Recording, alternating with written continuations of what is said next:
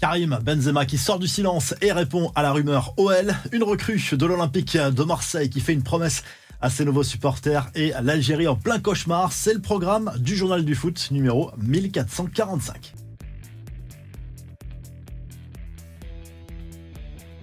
Quel avenir pour Karim Benzema, l'attaquant d'Alitiyat qui dément toute volonté de départ lors de ce mercato hivernal, même provisoirement, contrairement à ce qu'affirmait une source du club saoudien à l'AFP mardi. Information reprise notamment par le quotidien L'équipe la veille. Benzema veut visiblement rester à Al même si c'est vrai qu'il y a quelques tensions au sein du club, de la pression beaucoup sur ses épaules actuellement, mais il s'entraîne à l'écart du groupe. Ça, c'est bel et bien confirmé par son entourage concernant la piste d'un éventuel retour du côté de l'Olympique lyonnais. C'est visiblement impossible, en tout cas, son entourage dément cette option.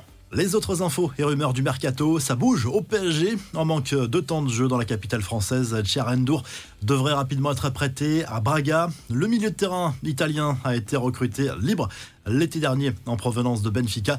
Le champion de France qui suit toujours de très près la piste Lenny Yoro. Une offre de prêt avec option d'achat est à l'étude pour tenter de convaincre le LOSC de céder le jeune défenseur international espoir français. Et cette belle promesse de la nouvelle recrue de l'OM, Faris Mumbania, le buteur camerounais, s'est exprimé depuis la Côte d'Ivoire où il dispute actuellement la Cannes. Signé à Marseille, c'est un rêve pour lui. Je vais arriver et tout casser pour être titulaire et marquer des buts les fans, a promis l'ancien buteur de Bodo Glimt. Les infos en bref, la Coupe d'Afrique des Nations, c'est déjà fini pour l'Algérie.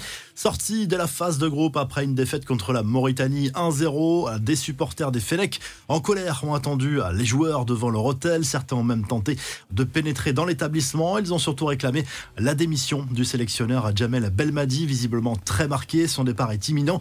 Pour Daniel Riolo, cette équipe est en fin de cycle. Le journaliste de RMC explique que beaucoup de joueurs sont finis dans cette sélection. Il allume plusieurs joueurs surcotés selon lui, comme Belaïli. Il tacle également les supporters algériens qui voient leur équipe beaucoup trop belle, notamment en France. Voici les affiches du jour à la Cannes. Afrique du Sud, Tunisie et Namibie, Mali dans le groupe E et Maroc, Zambie et Tanzanie, Congo dans le groupe F. La revue de presse, le journal L'équipe propose une longue interview de Jorge Sampaoli, l'ancien entraîneur de l'Olympique de Marseille qui revient notamment sur son aventure à Marseille et son départ fracassant lors de l'été 2022. En clair, il explique qu'il était beaucoup plus ambitieux pour euh, l'OM, mais que le recrutement ne pouvait pas suivre. Du côté de l'Angleterre, le Star Sport revient sur le carton de Chelsea 6 contre Middlesbrough mardi soir en demi-finale retour de la League Cup. Les Blues qualifiés pour cette euh, finale de la compétition. Ils retrouveront soit Liverpool, soit Fulham